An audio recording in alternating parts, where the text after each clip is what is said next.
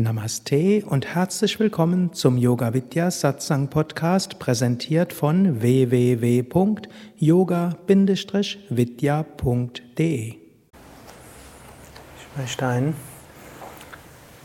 paar Worte sagen über Bhakti und Jnana, so wie auch in dieser Yoga-Stunde Bhakti und Jnana verbunden war und Teilweise kann man auch sagen Raja Yoga, wenn man sich selbst bemüht und in der schiefen Ebene bleibt, selbst wenn es schwer fällt. Ist Tapas im Sinne von Raja Yoga. Wenn wir uns ausdehnen auf das Unendliche, dann ist es Jnana Yoga. Wenn wir uns verneigen, dann ist es Bhakti Yoga. In der Bhagavad Gita unterscheidet Krishna eigentlich zwei Haupt-Yoga-Wege, nämlich eigentlich drei. Hm? Karma-Yoga, Bhakti-Yoga und Jnana-Yoga. Das sind so die drei Yoga-Wege. Insgesamt Bhagavad Gita hat 18 Kapitel und jedes Kapitel gilt auch als ein Yoga, deshalb 18 Yoga. Das zweite Kapitel nennt sich Sankhya-Yoga. Das erste Kapitel nennt sich der Yoga der Verzweiflung von Arjuna. Gilt auch als ein Yoga, verzweifelt zu sein. Wir brauchen eine, ab und zu mal eine Verzweiflung, um uns zu öffnen für etwas Spirituelles. Also wenn ihr jemals in eurem Leben verzweifelt seid, dann könnt ihr sagen, ich praktiziere den Yoga der Verzweiflung. Hm? Der Bhagavad Gita, einer der 18 Haupt-Yoga-Wege. Wenn, wenn man die alle so durchliest, dann habt ihr eigentlich sehr viele Yoga-Wege dort. Dennoch, man kann sagen, drei Hauptwege, Yoga-Wege, wo man fast auf zwei dann nochmal reduzieren kann. Ein Karma-Yoga an sich ist zwar ein Weg auf eine gewisse Weise, aber Krishna sagt letztlich, für die Mehrheit der Menschen ist sowieso Karma-Yoga der Hauptweg. Hm, spricht dann noch davor, man gibt auch den Yoga der Entsagung, wo man sich zurückzieht von allem und nur noch meditiert. Dann sagt er, aber das ist nur für eine kleine Anzahl der, der Menschen überhaupt geeignet. Für die Mehrheit ist der vollständige Zurückzug nur hm, Scheinheiligkeit. Man sitzt dort und denkt doch an irgendwas anderes. Und außerdem vollkommen nichts tun geht sowieso nicht, weil man muss ja atmen, man muss essen, man muss sich entleeren und so weiter. Also die Vorstellung, nicht Karma zu machen, ist in diesem Körper sowieso illusorisch. Und dann sagt er besser, man tut etwas, als man hängt nur rum. Er sagt dann zwar im sechsten Kapitel, hm, für denjenigen, der in der Lage ist, seinen Geist stets in der Ruhe zu halten und in Vergnügen und Schmerz, in Hitze und Kälte, in Lob und Tadel der gleiche bleibt, für den könnte auch Ruhe das Mittel sein, eben nur zu meditieren. Also wenn es euch stört, wenn es zu kalt ist, oder wenn es euch stört ist, wenn es zu warm ist, wenn es euch stört ist, wenn es zieht oder nicht zieht, dann habt ihr den Grad noch nicht erreicht. Wenn ihr euch darüber ärgert, wenn euch jemand ein unfreundliches Wort sagt oder wenn er in den Himmel schwebt, wenn ihr gelobt werdet, hm, wenn euch Geld viel bedeutet, dann seid ihr noch nicht so weit. Hm, mit anderen Worten, die Mehrheit ist noch nicht so weit. Oder wenn ihr nicht so ruhig bleiben könnt. Und manchmal kann man nicht deshalb ruhig bleiben, weil das Karma noch da ist. Man könnte sogar ansonsten ruhig bleiben in allem anderen, aber tief im Inneren merkt man, man muss etwas tun. Deshalb Krishna sagt eigentlich für die Mehrheit der Menschen Karma-Yoga. Und die Mehrheit ist nicht 60 Prozent, sondern 99,99 Prozent. Hm. Wir haben manchmal Menschen, die im Ashram hierher kommen und sie denken, wenn man in den Ashram geht und dauerhaft dort Mitarbeiter wird, dann wird man dauerhaft nur meditieren. Dann stellen sie fest, hm, hier gibt es auch Karma-Yoga. Dann gibt es manche Menschen, die sagen, zu wenig Zeit für Sadhana. Dann, manche gehen dann und sagen, sie wollen mehr Sadhana machen. Und tatsächlich ein paar Monate machen sie dann mehr Sadhana. Oft fahren sie dann nach Indien und dann nach ein paar Wochen in Indien oder ein paar, sinkt der Level der Praxis und irgendwann reist man dann noch durch die Gegend und die Menge an Sadhana wird weniger Und dann kommt man zurück und nimmt einen normalen Job an und kümmert sich darum, ein Haus zu bauen oder eine Wohnung einzurichten, ein Auto zu haben und so weiter.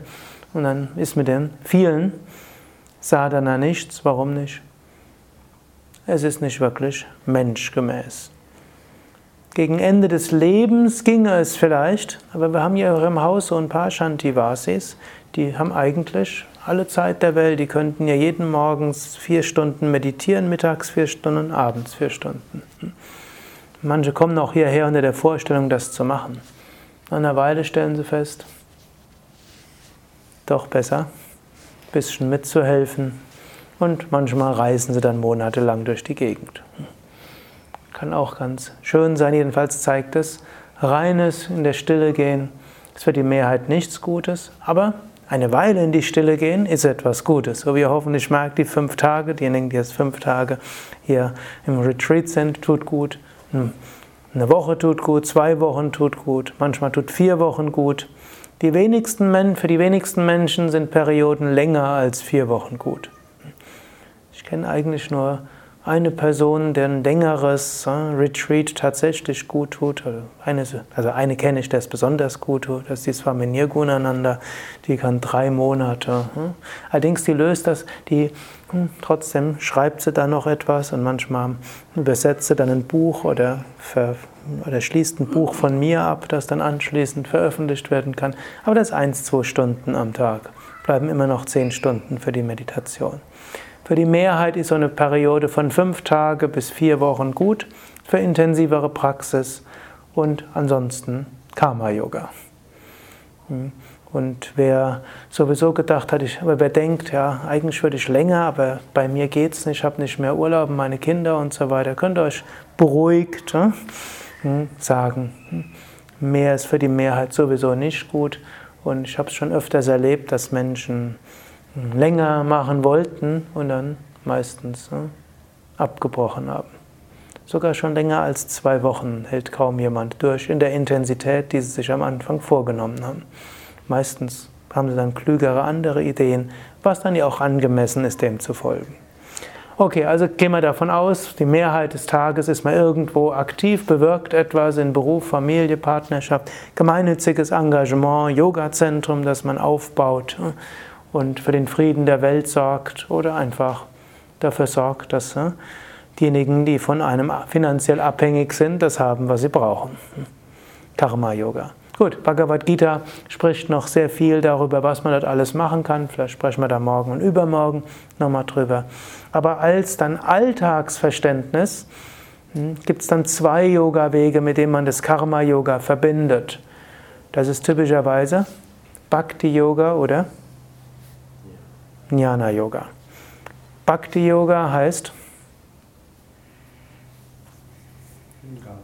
Hingabe, Liebe. Oh Gott, ich bin klein, du bist groß. Nicht mein Wille, dein Wille geschehe. Sende mir dein Licht und deine Wahrheit, dass sie mich leiten. Alles, was ich tue, tue ich für dich. Ob wir das jetzt Gott nennen oder Gattin oder kosmische Energie oder kosmisches Bewusstsein oder unendliche Kraft ist, zweitrangig. Nicht nur zweitrangig, sondern spielt keine Rolle.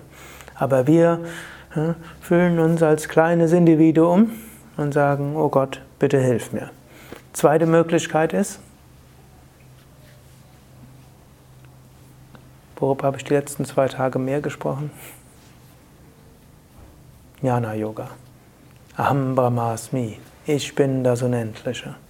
Ich bin das Bewusstsein hinter diesem Körper ich bin das Bewusstsein hinter den anderen Körpern, mit denen ich zu tun habe. Ich bin das Bewusstsein hinter der Erde und in dem Himmel. Und eigentlich ist die ganze Geschichte recht lustig. Und dann kann man das entweder etwas äh, entsagter machen, im Sinne von, ja, die Gunas wirken unter den Gunas nur, wie Krishna im vierten Kapitel so vorschlägt. Und letztlich ich selbst tue nichts. Oder wir haben 13. Kapitel eben so sagt, ja, das Ganze ist wie der Ashwatthama-Baum. Das ganze Universum ist wie ein Baum und äh, dort alles miteinander verbunden und wir machen uns bewusst, alles ist miteinander verbunden und ich bin das Bewusstsein hinter diesem gesamten Universum. Und dann komischerweise am Ende des 13. Kapitels, nachdem Krishna dieses wunderschöne Bild des Baumes aufgezählt hat und das, was sind die Wurzeln, was ist der Stamm, irgendwas sind die Blätter und die Zweige und die Äste und die Früchte und irgendwie toll. Und dann sagt er, und dann fälle diesen Baum mit der Axt der Unterscheidung. Äußerst unromantisch. Also erst stellen wir fest, wir sind alle miteinander verbunden, alles in diesem wunderschönen Universum ist wie ein wunderschöner Organismus. Aber letztlich der gesamte Organismus, so wunderschöner ist es, Illusion.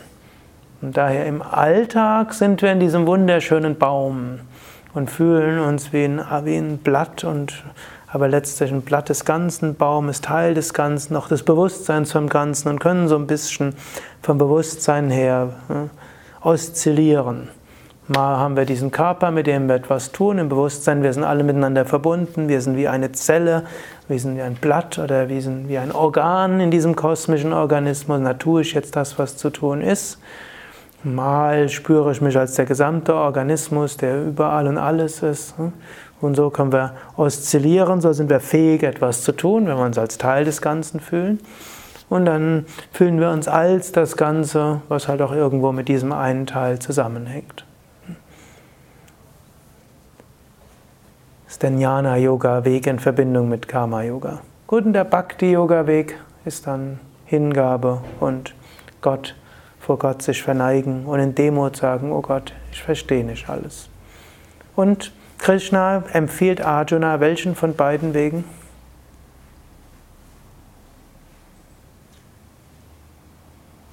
letztlich? Beide. Mhm. Und was auch wiederum heißen kann, wir können zwischen den beiden auch wieder oszillieren. Mal können wir sagen, oh Gott, dein Wille geschehe, mal können wir sagen, Aham Brahmasmi, Satchitananda Swarupam, ich bin das Unendliche und das Ewige. Und Krishna hat eigentlich eine kleine Präferenz, die er, die er so sagt, wenn möglich, dann fühle dich als das Unendliche, das Absolute und das Unendliche. Aber wenn es dir nicht möglich ist, dann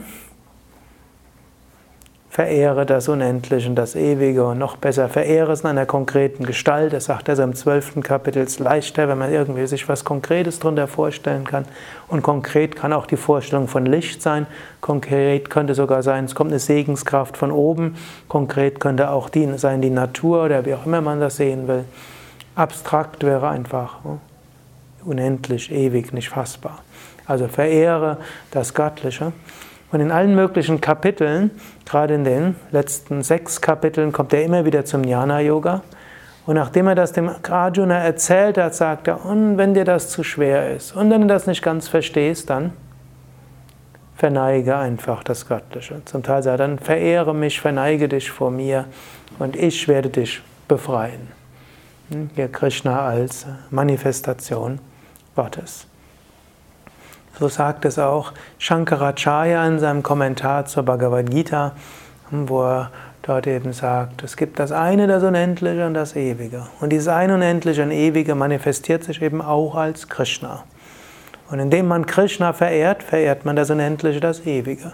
Weil es dem Geist schwerfällt, das Unendliche und das Ewige zu verehren, verehrt man Gott in Krishna oder Shivananda oder in der Urmutter oder in der Natur oder wie auch immer. Dann verneigt man sich davor und behält im Hinterkopf, das, was ich verehre, ist letztlich das Unendliche und das Ewige. Und so können wir mal das eine machen, mal das andere. Es gibt wenige, die nur eines machen. Selbst der ganz große Advaitin Shankaracharya, der hat auch die göttliche Mutter verehrt. Hm? Das Lahiri Mahasya hm? geschrieben zur Verehrung der göttlichen Mutter. Er hat das Lalita Sahasranama, ich wurde gerade vor kurzem korrigiert vom Swami Govindananda, hat es nicht komponiert, sondern hat es in hohem Maße geschätzt und einen Kommentar dazu geschrieben. Shankaracharya hat Krishna verehrt und das Achyutastakam geschrieben. Er hat Shiva verehrt. Und er soll sogar ein Bhakta gewesen sein, der in Ekstase geraten konnte. Also nicht nur einfach irgendwie was komponieren und dann abstrakt Jnana-Yoga-mäßig so Mitgefühl zu seinen Schülern, sondern der konnte auch in, plötzlich in Ekstase tanzen. Gibt es irgend so Schrift, die das behauptet? Hm. Also selbst der größte aller Advaita Vedantins, den es gab, hm, konnte hm, voller Ekstase Gott verehren in verschiedenen Formen.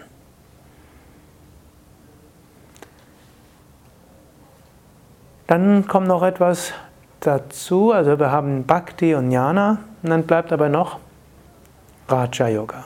Raja Yoga könnte man sagen, ist bewusste Bemühung. Raja heißt ja auch Herrschaft, Meisterschaft, Beherrschung. Hm? Raja heißt ja wörtlich König. Und so gilt es, wir müssen uns auch bemühen. Aber wir müssen uns bemühen und wir müssen auch loslassen. So wie es heißt, spirituelle Verwirklichung ist eigene Anstrengung und es ist Gnade. Und Paramahamsa Yogananda hat mal gesagt, spiritueller Fortschritt ist zu einem Drittel eigene Bemühung, zu einem Drittel Gnade Gottes und zu einem Drittel Gnade des Gurus, des Meisters. In der Bhagavad Gita steht jetzt über die Gnade des Meisters wenig drin, muss man sagen. In dem Yoga Sutra auch nicht. Diese große Betonung, die es in Indien gibt, über die Meister ist erst in späterer Zeit gekommen und vermutlich über, den, über das Tantra, wo der Meister eine sehr große Rolle spielt, wo es auch in die Einweihung und so weiter geht. Aber wir finden auch natürlich in, dem, in den Upanishaden die Schüler, die zum Meister gehen und der Meister lehrt sehen. Wir finden die Rishis, die instruiert haben. Und wir finden die Geschichten, wie sogar der Indra, der König der Götter, zu, zu Prajapati, also Manifestation von Brahma, in die Lehre gegangen ist, um den Weg zum Glück zu erfahren und zur Selbsterkenntnis zu kommen. Es gilt also, uns zu bemühen, es gilt uns zu öffnen zu göttlicher Gnade, es gilt uns zu öffnen zur Gnade des Meisters. Same Vishnu wurde, mal gefragt, äh, Parama, wurde gefragt, Paramahamsa Yogananda hätte gesagt, es sei ein Drittel eigene Anstrengung, ein Drittel göttliche Gnade, ein Drittel Gnade des Meisters, ob das stimmen würde. Und der Same Vishnu hat gesagt, nein, es ist 100% eigene Anstrengung, 100% Gnade Gottes und 100% Gnade des Meisters. Das ist natürlich jetzt eine mathematische Unmöglichkeit. Was es aber heißen soll, ist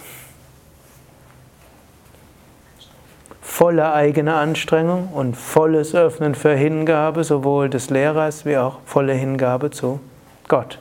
Nicht, dass wir im Vertrauen darauf, dass es ein Drittel eigene Anstrengung ist, so nicht nur halbherzig, sondern drittelherzig uns bemühen.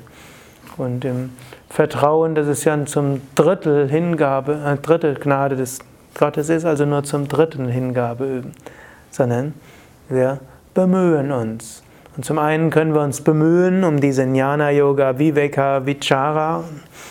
Hm, wir können uns zum anderen bemühen hm, um die Hingabe.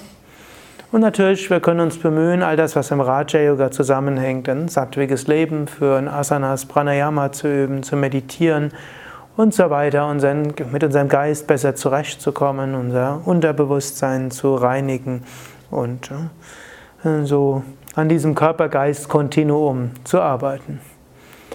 All das ist eine gewisse Bemühung. Auch Shankara sagt, die höchste Verwirklichung kommt nicht aus eigener Anstrengung, es braucht Gnade. Genauso auch, selbst Bhakti heißt auch, wir müssen Gnade Gottes haben. Es geht, wie wollen wir die höchste Hingabe entwickeln?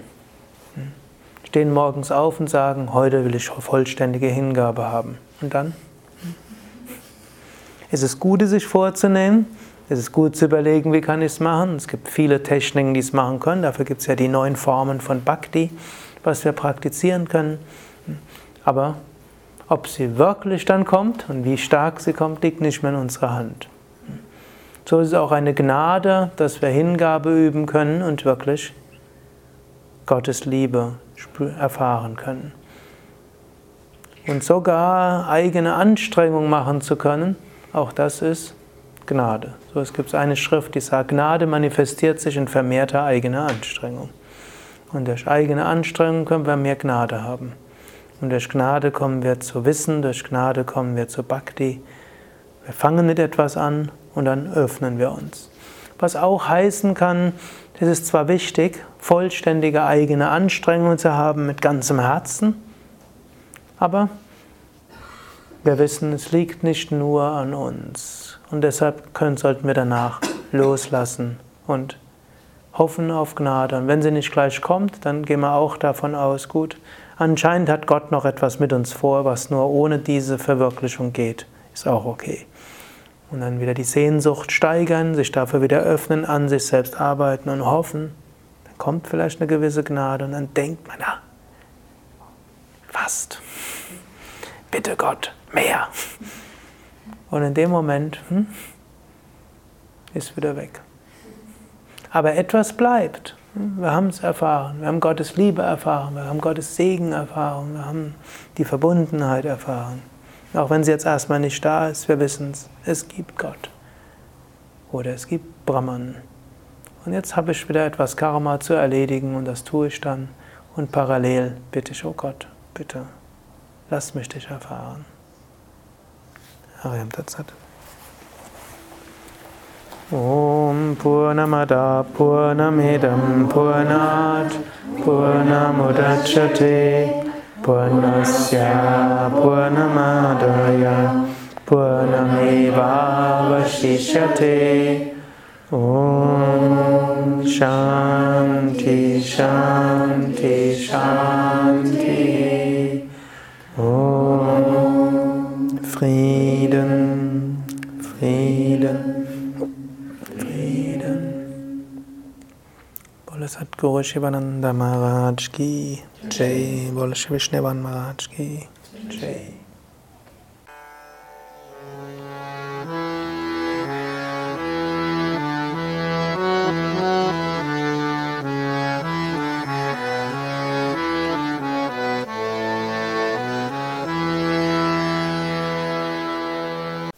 Das war die aktuelle Ausgabe des Yoga Vidya Satsang Podcasts.